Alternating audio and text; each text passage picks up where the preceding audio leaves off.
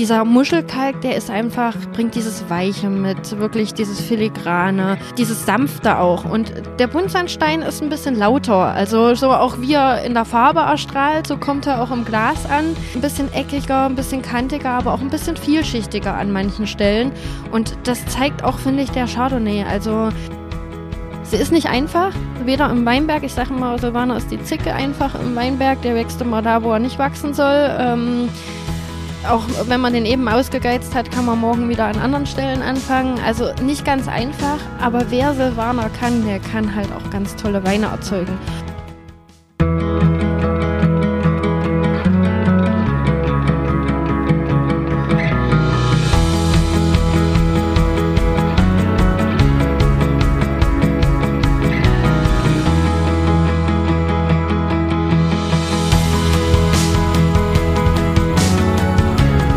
Herzlich willkommen zum Winzer Talk. Ich bin Daniel Bayer und das ist der Podcast zur Website wein-verstehen.de.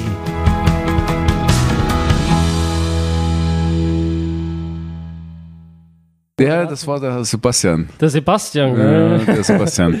Das, Seitdem du dem äh, den Floh ins Ohr gesetzt hast, hat der äh, Keks, der mich jetzt die ganze Zeit voll, äh, wollen wir nicht auch einen Podcast machen? Ich, ich sage, erstens habe ich keine Zeit und zweitens, du kommst ja nicht mit Themen um die Ecke. Na, reden kann man. Diese Stunden. Diese, diese Baritonstimme ist einfach ja. unvergesslich. Ja, das stimmt. Ja, aber ich glaube, da kommst du auch hin. Ja, äh, liebe Zuhörer, da sind wir auch schon mitten im Gespräch. Äh, sorry für diesen kleinen ähm, Smalltalk gerade, aber das gehört eben auch dazu hier. Wir sind, wie ihr vielleicht jetzt schon erahnt habt, wenn ihr damals die Folge angehört habt mit Sigmund und Klingbeil, in einem Weinbaugebiet, das ja vielleicht so ein bisschen unter dem Radar schwimmt, oder was meinst du, Daniel? Ja, ich finde völlig unter dem Radar. Saale Unstrut, ja. 51. Breitengrad, nördlichstes Weinbaugebiet Deutschlands und ja, noch nicht so bekannt. Wir werden das aber heute versuchen zu ändern, euch ein bisschen neugierig zu machen auf diese Weinbauregion, ähm, was man hier entdecken kann, wie sich die Weine zeigen, was en vogue ist und wie sich die ganze Gegend hier auch entwickelt. Wir sind heute nicht allein, Daniel, sondern wir haben auch eine waschechte ehemalige Weinkönigin mit dem Podcast, nämlich die Sandra Wanzeschka. Hallo Sandra. Hallo. Schön, dass du da bist. Ähm, vielleicht fangen wir mit dir gleich mal an. Was bedeutet Sali Unstrut für dich?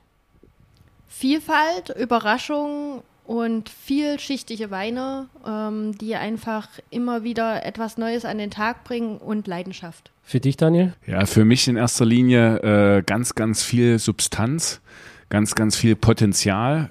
Äh, Sandra hat es gerade eben gesagt, Vielfalt ist so das Thema und äh, wie ich finde, einfach auch eine äh, definitive Vergleichbarkeit mit den anderen äh, Weingütern und Weinregionen. Wenn du sagst Vergleichbarkeit mit anderen Weinbauregionen, an was machst du das fest? Wie ver vergleichst du das? Ich sehe das mehr so aus der Marketingbrille.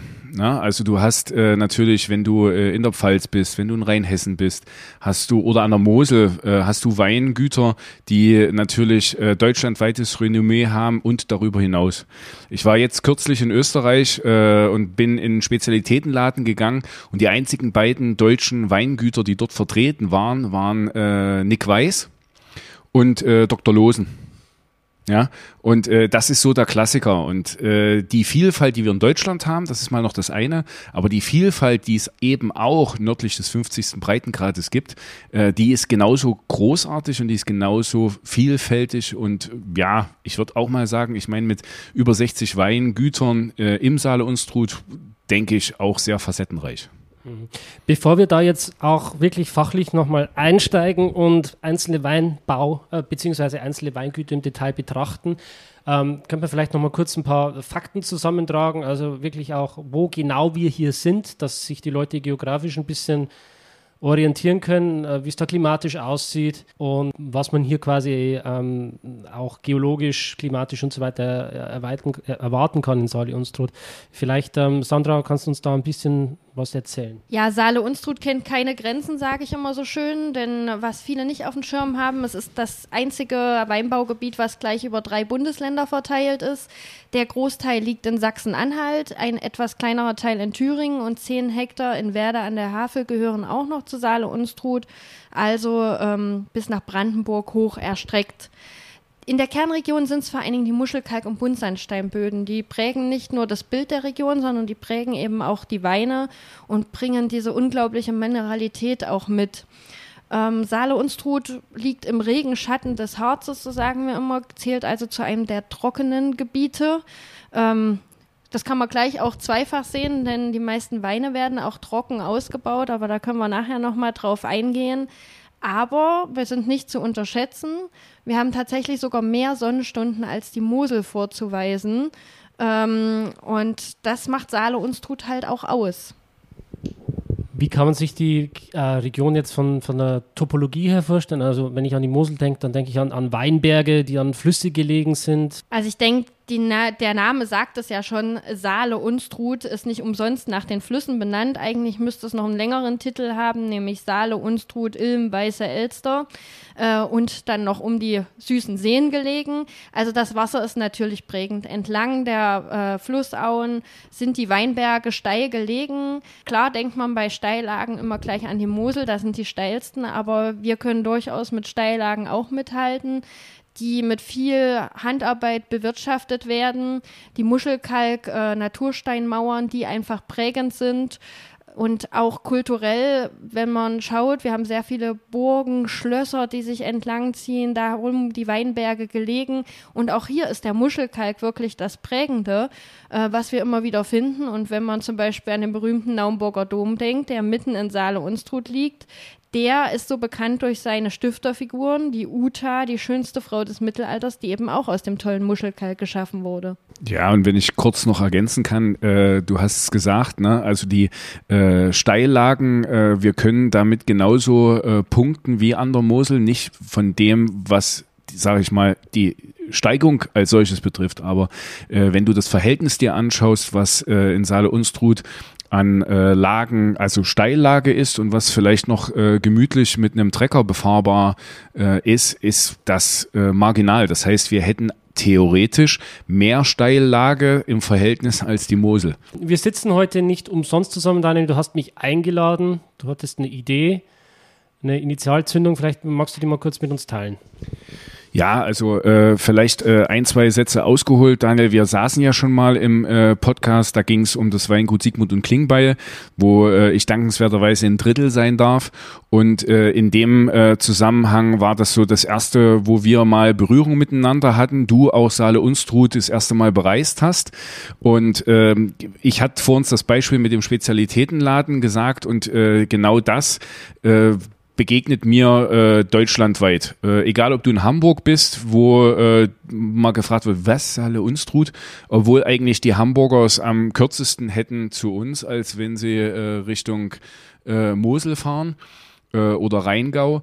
Und in dem Zusammenhang ist es natürlich so, äh, dass es sehr schade ist. Ein Beispiel auch in Geisenheim wird nach wie vor gelehrt, dass also Weinbau nur machbar ist zum, bis zum 50. Breitengrad. Das heißt, wir reden hier also von einer Weinuniversität, die dir immer noch erzählt, dass in Deutschland alles über dem 50. Breitengrad nur Wasser ist.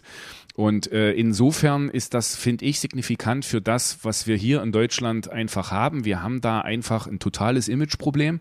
Und ähm, da hilft auch äh, weder äh, das Genossenschaftsthema noch eigentlich äh, die Thematik, äh, dass man hier äh, eigentlich eine Menge Weingüter hat. Dazu kommt, dass wir äh, hier äh, in dem Bereich, da würde ich vielleicht später nochmal eingehen, natürlich in den neuen Bundesländern sind. Das hat eine geschichtliche Auswirkung natürlich auch auf die Entstehung der Weingüter.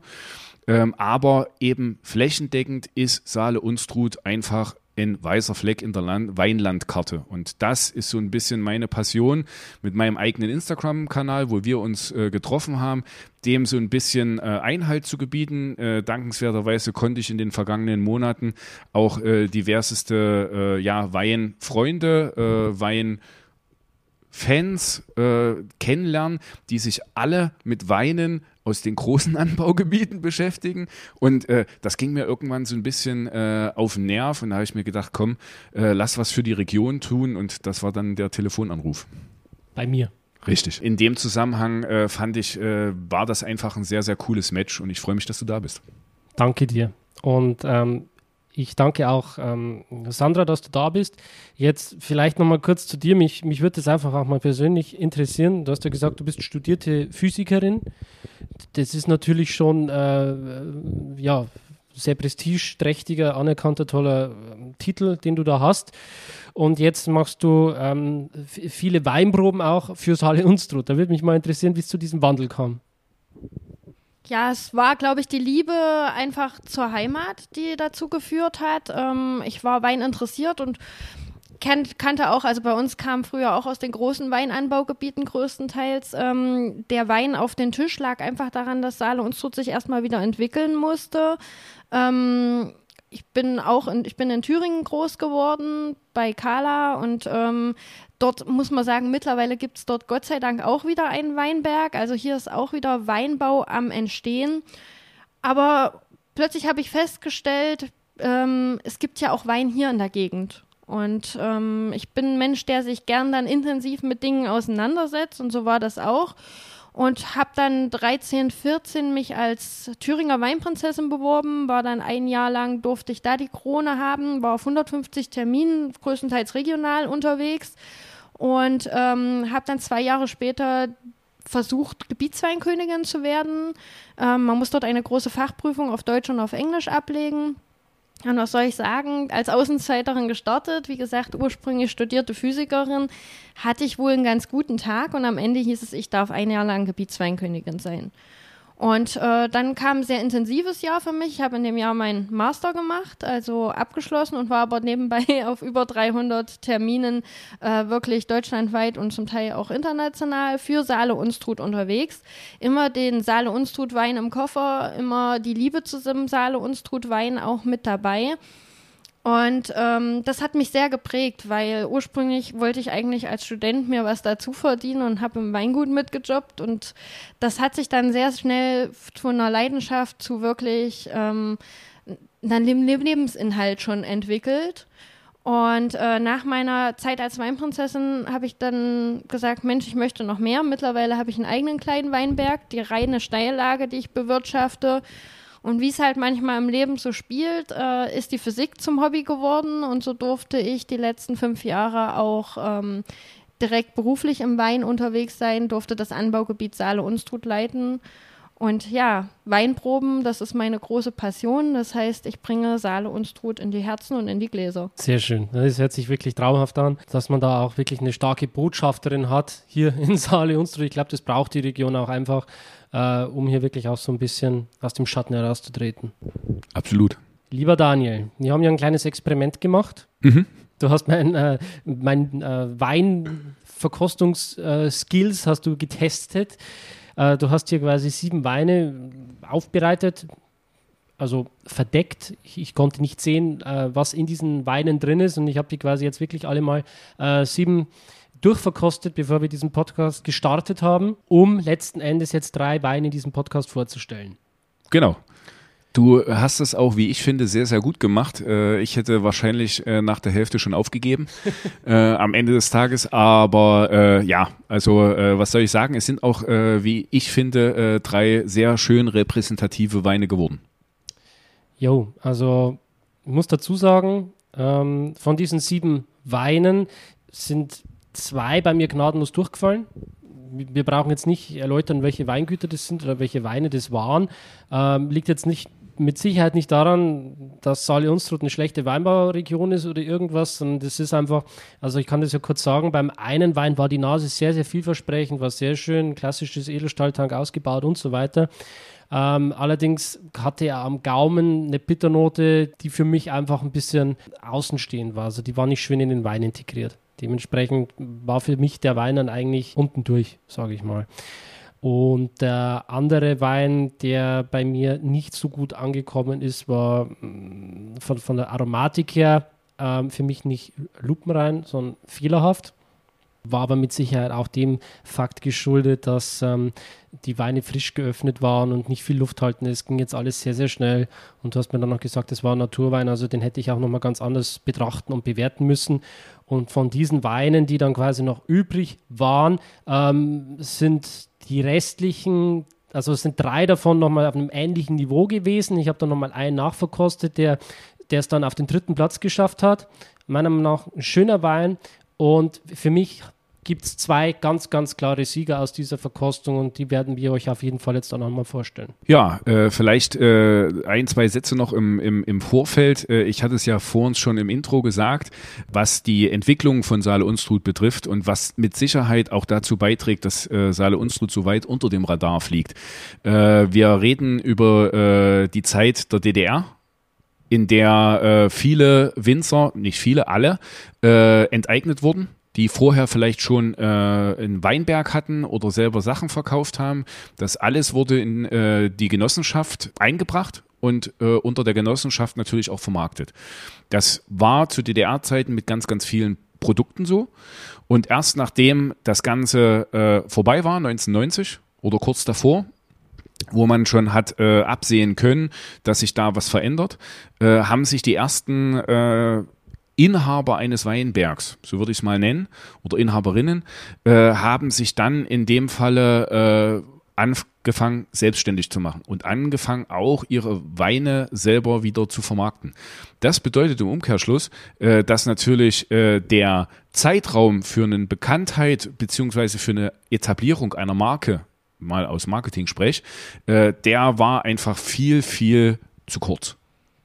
Ja, man musste auch viel wieder für sich entdecken. Also es war nicht nur, dass man keine Betriebe hatte, sondern ähm, wir hatten auch keine eigene Rebschule bis kurz äh, vor der Wendezeit. Das heißt, äh, die wenigen Reben, die da waren, da musste man auch schauen, was man bekommen hat. Das hat zu sehr spannenden Kombinationen geführt.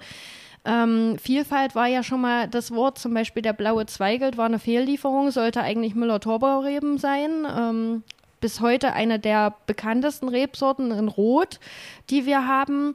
Ähm, und so ist auch diese Vielschichtigkeit entstanden, weil man einfach erstmal gepflanzt hat, was man bekommen hat, um es ganz klassisch zu sagen.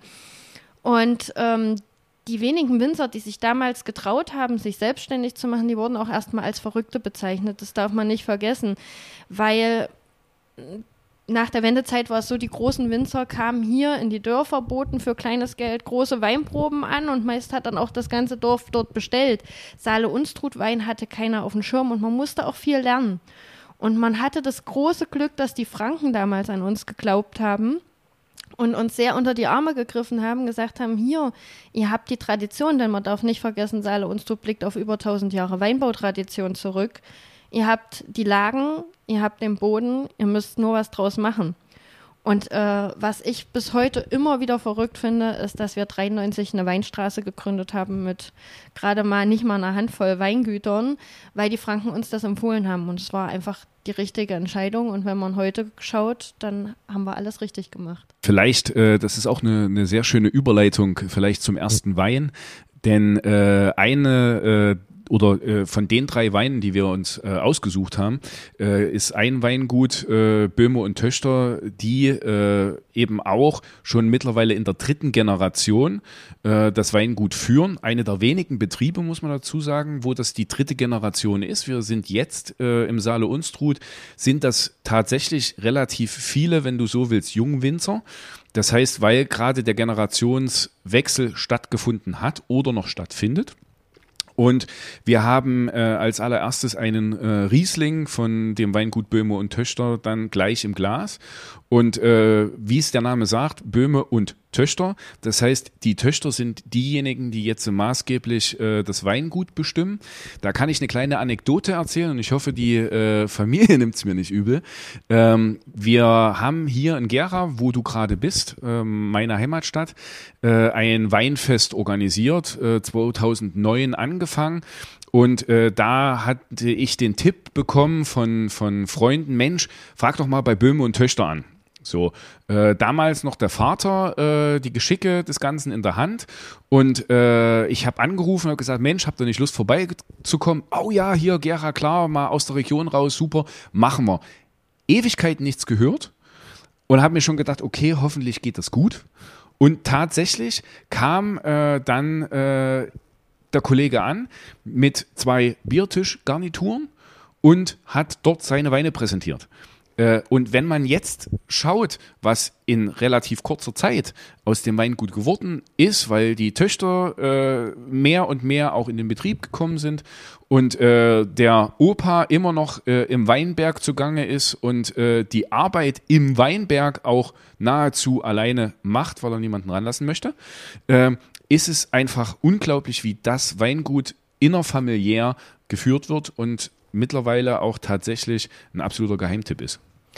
Du hast jetzt den Riesling angesprochen, gell? Ja. Das war ja bei mir die Nummer zwei. Das war bei di dir die Nummer zwei. Genau. Ähm, ich hätte jetzt vielleicht gedacht, wir fangen mit dem dritten Wein an Ich von der weiß. Warte, Was- jetzt, jetzt diskutieren wir kurz. Genau. Äh, weil wir zweimal, weil mir zweimal Muschelkalk kam, hätte ich den Buntsandstein in die Mitte gepackt. Okay. Ja, aber bloß, dass die Zuhörer auch Bescheid wissen. Also der Wein, der jetzt kommt, hat bei mir die Silbermedaille bekommen. Das stimmt. Genau. Den probieren wir jetzt mal zusammen, oder? Ja. Gerade so. Und als kurze Zwischeninfo, liebe Zuhörer, wenn ihr bis jetzt noch dran geblieben seid, dann tut das auch bis zum Schluss, denn ähm, der liebe Daniel ist so nett und verlost ein Weinpaket, also ein Kennenlernpaket aus sechs verschiedenen Weinen. Ähm, wie das Ganze abläuft und was ihr tun müsst, das erzähle ich euch am Schluss des Podcasts nochmal. Jetzt probieren wir diesen Wein. Also, das war für mich jetzt im Vergleich zu den anderen Weinen, die ich auch blind verkostet habe, einfach nochmal so ein echtes Highlight, weil ich finde, die Frucht, die hier in diesem Wein ist, die ist schon ein bisschen reifer. Ja, ich bin jetzt davon ausgegangen, dass es trotzdem ein frischer Jahrgang war, ähm, was mich zu dem Gedanken gebracht hat, dass dann trotzdem ein bisschen auch oxidativ gearbeitet wurde mit diesem Wein. Ähm, von der Aromatik her gelb, fruchtig, allerdings eben schon ein bisschen reifer. Also wenn ich mir so einen ähm, reifen gelben Apfel vorstelle, eine schöne Limette auf jeden Fall auch mit dabei.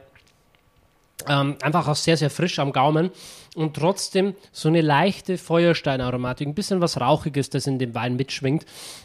Ein bisschen Zitronenabrieb, Mandarine habe ich mit aufgeschrieben.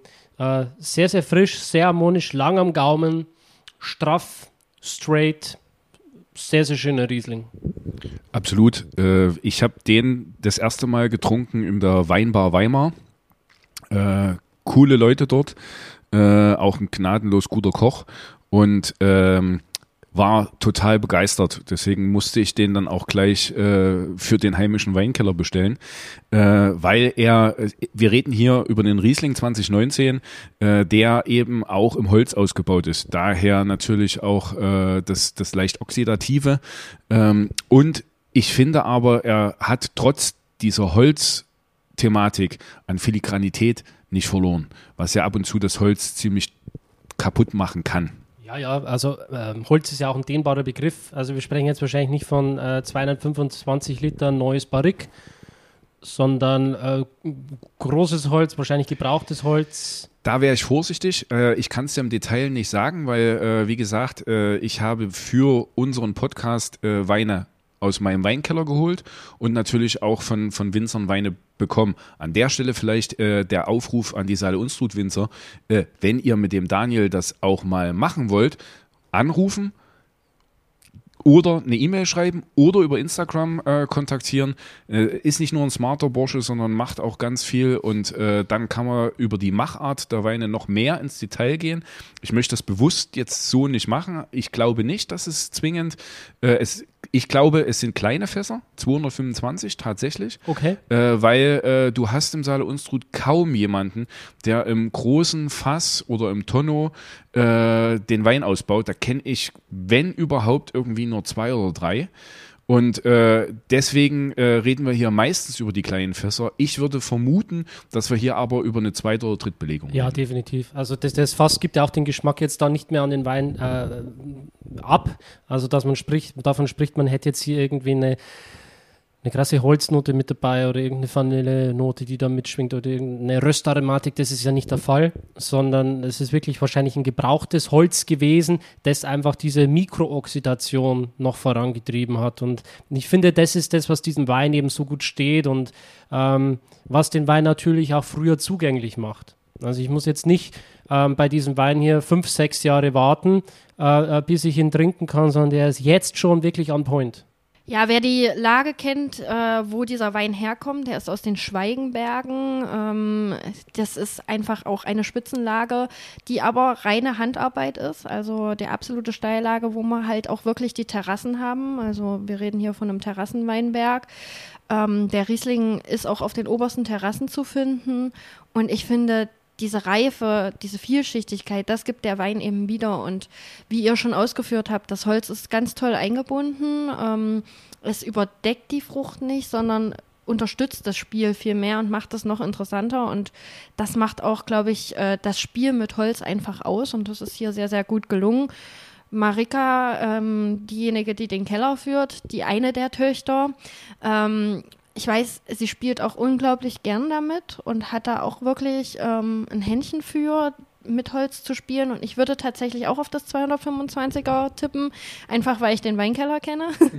ähm, würde aber auch eher in die Drittbelegung gehen. Aber die Details müsste man dann halt wirklich erfragen. Aber hier ist wirklich Holz und der Riesling perfekt zusammengekommen. Also ich denke, jeder kann sich jetzt ein bisschen was unter dem Wein vorstellen. Ähm, ich werde dann auch äh, wie immer das Ganze auf Instagram nochmal mit Videos und Bildern unterlegen.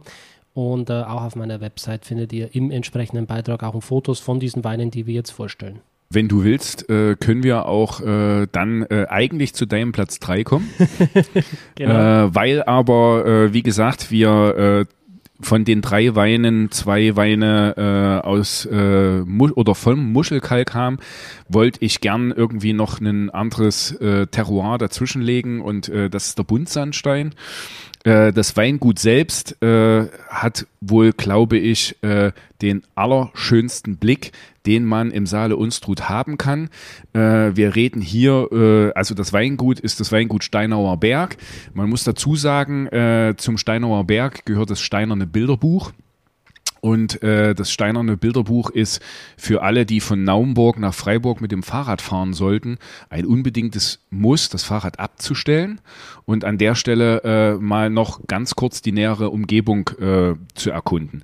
Wir befinden uns äh, nahe der, äh, des Zusammenfließens von äh, Saale und Unstrut. Ähm, wir sind im Blütengrund und äh, in dem oder an dem Berg, an dem Steinauer Berg steht eine Villa. Die sieht man von unten, wenn man mit dem Fahrrad kommt. Äh, an der Stelle fängt es zu träumen an. Und äh, man möchte gern wissen, wer wohnt denn bitte schön da oben und wem äh, ist es denn äh, gegönnt, dort drin einfach auch zu ernten, zu arbeiten oder eben entsprechend zu vinifizieren. Also ich glaube, man kommt tatsächlich ins Träumen, wenn man durch den Blütengrund alleine fährt ähm, weil wunderschöne Hänge, wie gesagt, der Muschelkalkboden hier wirklich vorherrschen und äh, es gibt auch keinen passenderen Platz, um Saale und Unstrut zu erkunden. Du hast schon gesagt, hier fließt die Unstrut in die Saale, das heißt, hier kommen die zwei namensgebenden Flüssen zusammen. Und mein Weinberg tatsächlich, äh, da blicke ich nämlich genau aufs steinerne Bilderbuch rüber. Ich bin auf der anderen Seite äh, gelegen und wenn man das so sieht, da kann man nur ins Träumen kommen.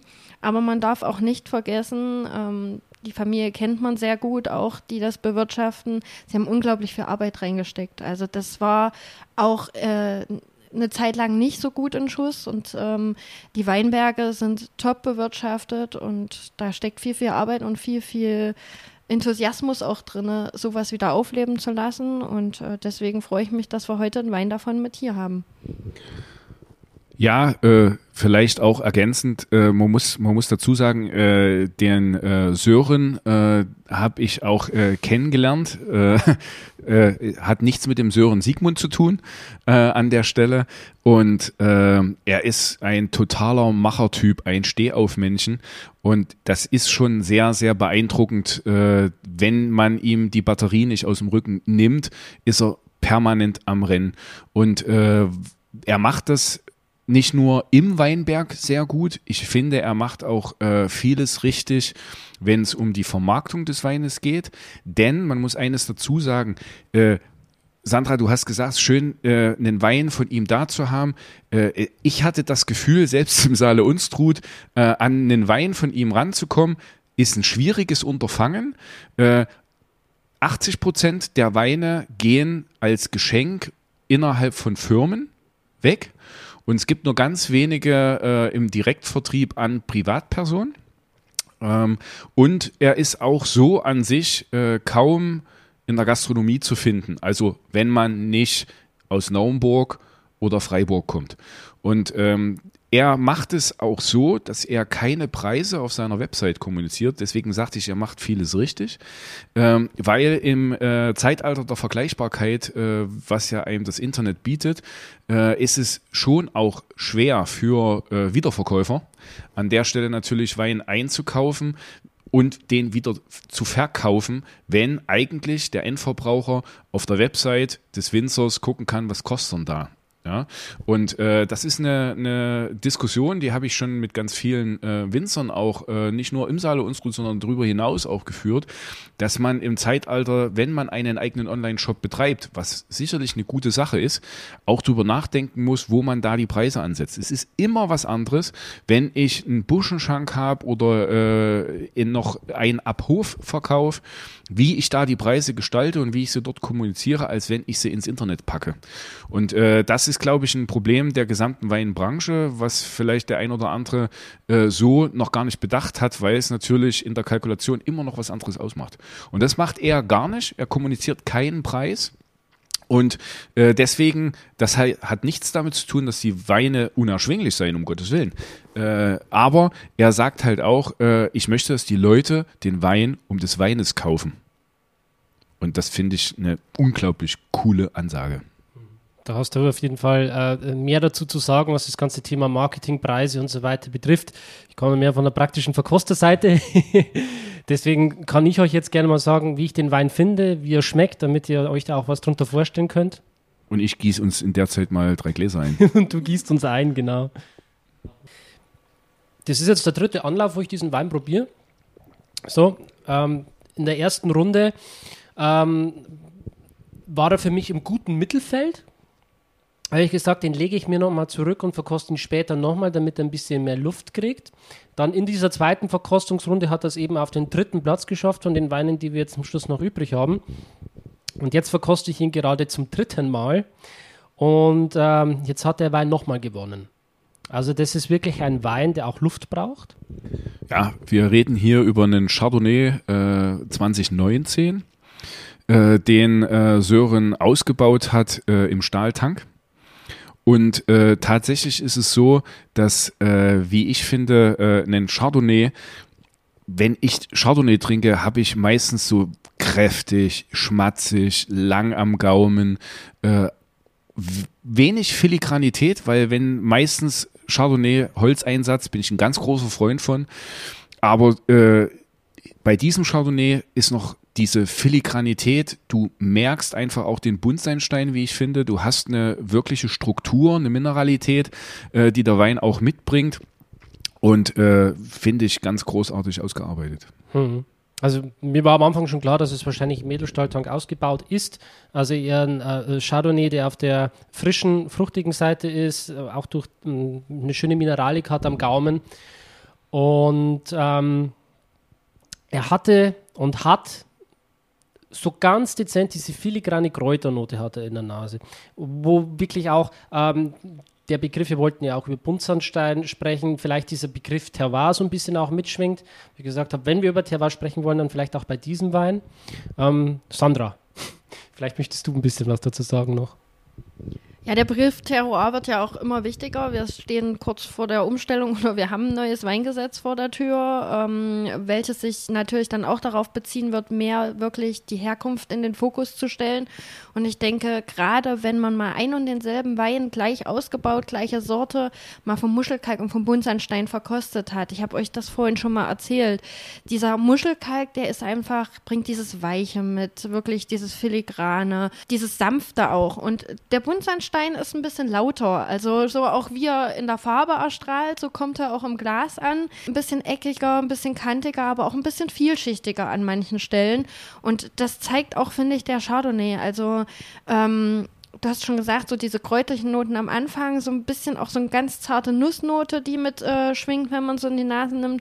Und auf, dem, auf der Zunge kommt wirklich diese Fruchtnote zum Tragen und hinten raus bleibt er eben aber auch schön am Gaumen haften und das macht ihn auch aus, ähm, dass er halt nicht so ein eintöniger Chardonnay ist, sondern eben auch wirklich viel mitbringt und eben, das zeigt sich eben auch, dass er sich entwickelt, ja.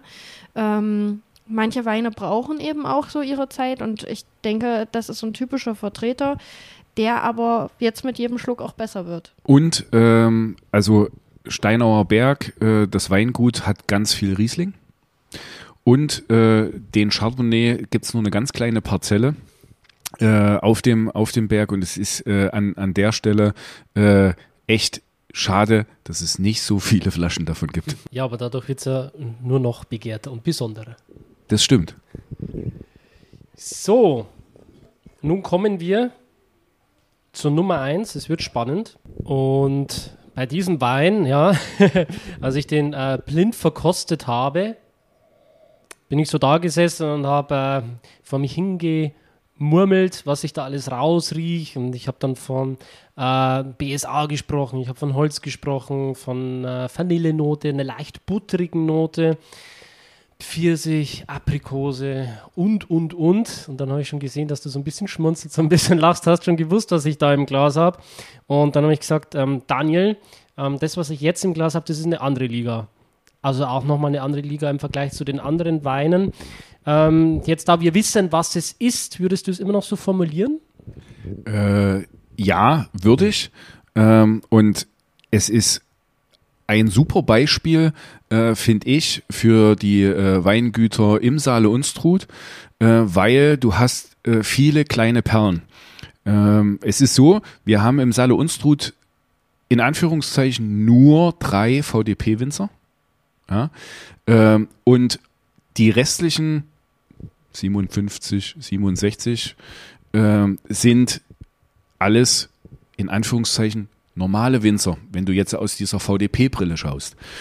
Dazu kommt, dass die einen oder anderen äh, mehr Aufmerksamkeit haben und die anderen gar keine. So. Und wir sind jetzt bei einem Weingut, der hat so gar keine Aufmerksamkeit. Und das ist, das ist unglaublich schade. Ähm, wenn ich sage, viel Aufmerksamkeit, VDP, so eine mittlere, äh, vielleicht als ein Beispiel, äh, glücklicherweise, Vinum hat jetzt äh, von Gusek den äh, einen Rotwein als äh, innerhalb dieser Rotwein-Prämierung mit äh, prämiert, der ist auf Platz 3 gelandet. Und äh, das ist mal wiederum auch aus der Fachwelt eine andere Draufsicht, eine andere, äh, sag ich mal, Wertschätzung beziehungsweise Wahrnehmung. Und wir sind jetzt bei deinem Favoriten, und ich hoffe, er kriegt vielleicht auch durch den Podcast und vielleicht auch danach noch ein bisschen mehr Aufmerksamkeit, weil er hat sie verdient. Wir reden über das Familienweingut Lücke. Und das Familienweingut Lücke, ich habe äh, dank äh, der Freundin von äh, Sören Siegmund, muss ich jetzt an der Stelle sagen, äh, die mir äh, mal eine offene Flasche Chardonnay aus dem Holz in die Hand gedrückt hat, habe ich gesagt, ich muss da mal mehr davon trinken. Und genau so war es. Ich bin äh, vorbeigefahren, habe mit ihm einen Schnack gemacht und es ist wirklich unglaublich, wie er den das Holz einsetzt. Das hat hier eine andere Dominanz als bei dem Riesling von Böhme und Töchter, ganz klar. Aber ich finde, das haut dich noch nicht um. Also es ist jetzt noch nicht so, dass du jetzt sagst, was ein Brett oder du hast irgendwie äh, Holz, vorrangig Holz tanninreiche Aromen im Wein gar nicht.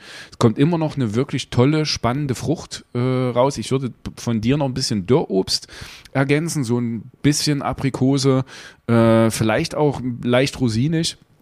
Ähm, er hat eine unglaublich tolle Farbe. Ja? Äh, wir haben hier ein Goldgelb im Glas und äh, an der Stelle, also ja, gebe ich weiter. Also ich glaube, zu den Aromen kann man schon kaum noch was ergänzen, aber das ist genau das, was das Weingut ausmacht. Ähm, ich selber bin auch immer wieder überrascht. Ich bin damals genauso reingestolpert das erste Mal. Durch Zufall dachte, Mensch, äh, ein Saale Unstrut Weingut, was du nicht kennst, ist schon ein paar Jahre her. Bin dorthin gefahren und äh, durfte dann mit in den Keller hinein. Und jeden Tropfen, den ich probiert habe, der hat einfach Vielschichtigkeit geschrien. Der hat äh, mit jedem Schluck noch irgendwas Neues offenbart. Und genau das macht diesen Wein auch aus oder das macht auch äh, diesen Winzer aus. Man muss dazu sagen, er hat es nicht gelernt. Ähm, also ist wirklich ein Quereinsteiger und das ist auch so eine typische Saale-Unstrut-Geschichte. Wir haben natürlich den klassischen Weg äh, Geisenheim oder die Winzerausbildung. Wir haben aber auch ganz viele, die einfach irgendwie reinstolpern und merken, es ist ihre Passion. Und so einen Wein haben wir hier eben im Glas und diese Passion schmeckt man einfach. Und ähm, er ist, darf ich verraten, auch ein sehr, sehr guter Koch. Also wer bei ihm auch mal essen durfte, der weiß, der Gaumen, der äh, zählt nicht nur beim Wein. Und äh, das merkt man auch am Wein, dass er einfach genau weiß, was er zu tun hat mit dem Wein, um noch die nötigen Aromen rauszukitzeln. Und ich finde, es ist auch ein Typ. Also äh, es ist einfach auch ein Typ. Es ist ähnlich wie äh, dem bei dem Vorgängerwein. Der Winzer ist ein Typ. Und ich finde, das ist äh, gerade, du hast einen Podcast mit äh, Christoph Hammel gemacht, das ist für mich genauso ein Typ. Und äh, das, äh, wenn diese Kombination noch zusammenkommt, finde ich, das schreit förmlich nach Potenzial. Und äh, genau das ist, wie du gesagt hast, Sandra, so diese Saale-Unstrut-Geschichte, die es einfach gilt freizulegen. Haben wir gesagt, welche Rebsorte es ist? Äh, wir reden hier über einen Silvaner. Das ist ja das Verrückte eigentlich auch. Hättest du mir gesagt, dass es ein Silvaner ist, ich wäre vom Glauben abgefallen. Also ähm, mein erster Impuls war Chardonnay. Auch die Macher des Weins, ja, hat eigentlich dafür gesprochen. Nee, nee, wir reden hier tatsächlich über Silvaner. Und äh, ich habe von ihm schon andere Weine äh, noch getrunken, gereifte Rieslinge, äh, auch äh, aus der kleinen Flasche, auch aus dem Barrik. Verrückter Mann. Das stimmt und ich muss sagen, ich freue mich total, dass es ein Silvaner ist, weil gerade Silvaner ist manchmal eine Sorte, die auch so ein bisschen unterm Radar läuft. Sie ist nicht einfach, weder im Weinberg, ich sage immer, Silvaner ist die Zicke einfach im Weinberg, der wächst immer da, wo er nicht wachsen soll. Ähm, auch wenn man den eben ausgegeizt hat, kann man morgen wieder an anderen Stellen anfangen. Also nicht ganz einfach, aber wer Silvaner kann, der kann halt auch ganz tolle Weine erzeugen. Und Silvaner kann leicht sein, klar, viele haben so dieses kräutrige, ach Silvaner, ja, easy drinking im Kopf, aber ein Silvaner kann eben auch ganz andere Sachen mitbringen, weil man bei Silvaner eben auch mit Maischestandzeit auch mal spielen kann. Ähm, und man sieht, auch mit Holz kann man manchmal beim Silvaner spielen, wenn es eben die Qualität auch zulässt. Und tatsächlich, ähm, ich habe äh, seinen Silvaner und den Silvaner von uns mal äh, fränkischen Freunden äh, kredenzt. Weil, na, wer kann in Deutschland Silvaner? Die Franken. So deren Aussage. Ich sage, Jungs, Vorsicht, ich würde euch jetzt was auf den Tisch stellen, äh, was unter Umständen vielleicht anders ist, als ihr Silvaner kennt, aber ist nach wie vor Silvaner. Und auch mit I geschrieben und nicht mit Y. Und an der Stelle äh, waren sie dann auch äh, geständig und haben gesagt, okay, das hätte ich jetzt so nicht erwartet und ja, wir können da auch noch dazu lernen. War auf jeden Fall eine tolle Überraschung in diesen blind verkosteten Weinen. Ähm, für mich jetzt auch nochmal wirklich eine schöne Entdeckungsreise gewesen durch Saale Unstrut und ich freue mich, einen neuen Favoriten auch zu haben.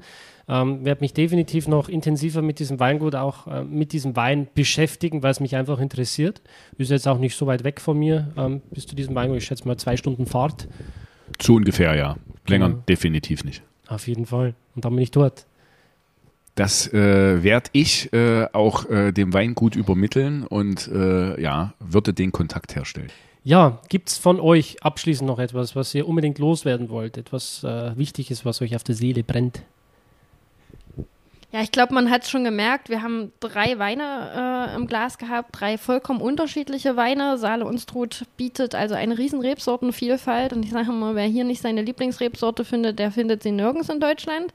Ähm, ich sage immer, wenn man Saale Unstrut muss man erlebt haben. Und äh, das ist, wir, wir haben angefangen mit, wir sind unterm Radar. Aber wer einmal in Saale Unstrut war, der kommt auch immer wieder. Und äh, da lege ich meine Hand für ins Feuer. Also kann ich nur empfehlen, wirklich auch einfach mal bei unseren Winzern vorbeizukommen und Saale Unstrut wirklich zu genießen. Ja, äh, Was auf der, was auf der Seele brennt, habe ich eingangs gesagt. Das war die Initiative, warum wir heute hier am Tisch sitzen. Äh, freut mich tierisch, dass das geklappt hat. Vielen Dank an der Stelle nochmal an dich, Daniel. Äh, und was ich vielleicht, äh, wenn jemand Interesse hat, äh, vorbeizukommen, einfach äh, empfehlen kann, wenn es Corona wieder zulassen sollte. Es gibt im Saale Unstrut eine Veranstaltung, das ist der Weinfrühling. Und äh, der Weinfrühling ist, finde ich, von den Veranstaltungen, die hier sind, eigentlich die angenehmste. Äh, warum sage ich angenehm? Äh, weil es äh, zu der Zeit auch für die Winzer äh, eine der ersten Veranstaltungen sind. Das heißt, die haben den Winter über keinen zum Reden gehabt. Das bedeutet im Umkehrschluss, die erzählen auch gern ganz viel über sich, über die Weine etc. pp. Je weiter du ins Jahr kommst, das ist sicherlich in anderen Anbaugebieten genau dasselbe, umso karger wird der Austausch, äh, Austausch zwischeneinander. Und das ist so eine, so eine Sache. Deswegen an der Stelle äh, die Empfehlung für den Wein Frühling. Sandra, du weißt wahrscheinlich äh, am ehesten, wann der ist. Ich habe den Termin nämlich nicht im Kopf. Immer am 1. Mai. Super. Das hätte ich mir eigentlich merken können. Ja, so schwer ist es nicht, aber äh, unsere Winzer haben tatsächlich, ich weiß nicht, du hattest vorhin einen anderen Begriff, bei uns heißt Straußwirtschaften oder Besenwirtschaften, äh, die übers ganze Jahr geöffnet sind und gerade auch in Corona-Zeiten hat sich gezeigt, mit dem Fahrrad einen Ausflug zu machen und das auch zu genießen und Herr Winzer einfach auch persönlich da ist und die Flasche Wein ausschenkt, weil es gibt nichts Schöneres, als den direkten Austausch zu haben. So ist es.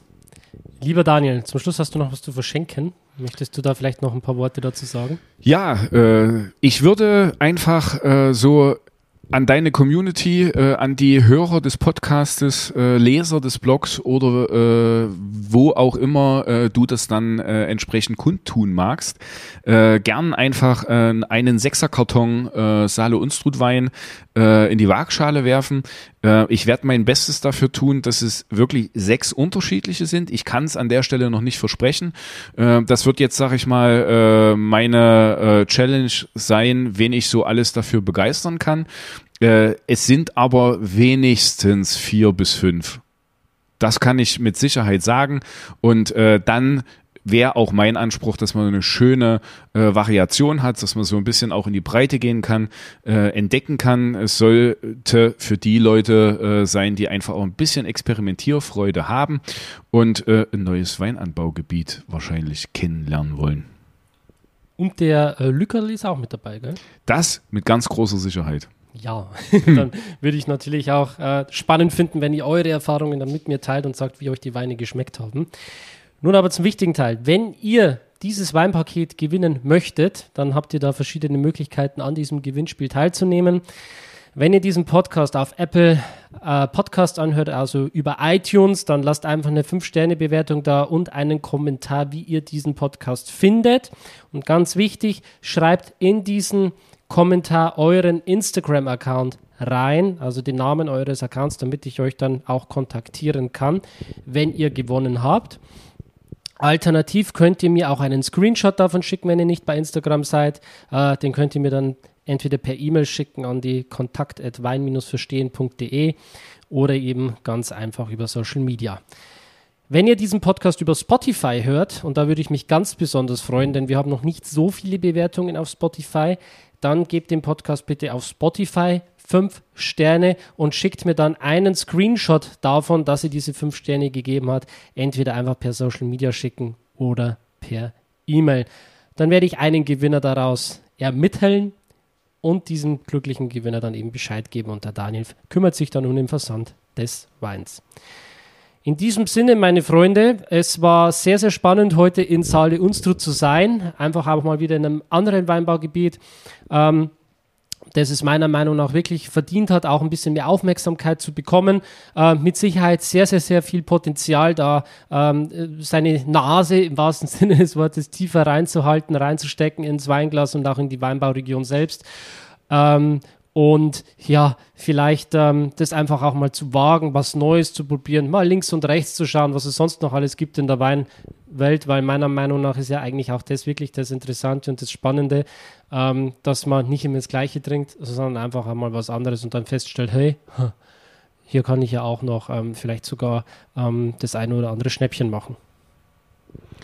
Wenn ich noch was ergänzen darf, äh, Daniel, der Podcast heute äh, ist so ein bisschen ein Startschuss. Äh, ich möchte gern äh, über den Kanal von mir äh, einfach für das Saale Unstrut zukünftig äh, immer mal eine Weinbeschreibung raushauen, äh, wo dann Interessierte einfach schauen können, was es denn so alles gibt, unter dem Hashtag Support Your Local Wineries, ähm, weil ich finde, wenn man schon von hier kommt, sollte man dann auch an der Stelle, äh, sage ich mal, seine nähere Umgebung äh, unterstützen und das äh, soll dann auch zukünftig wenigstens einmal im Monat äh, dann ein Saale Unstrut Wein auch sein.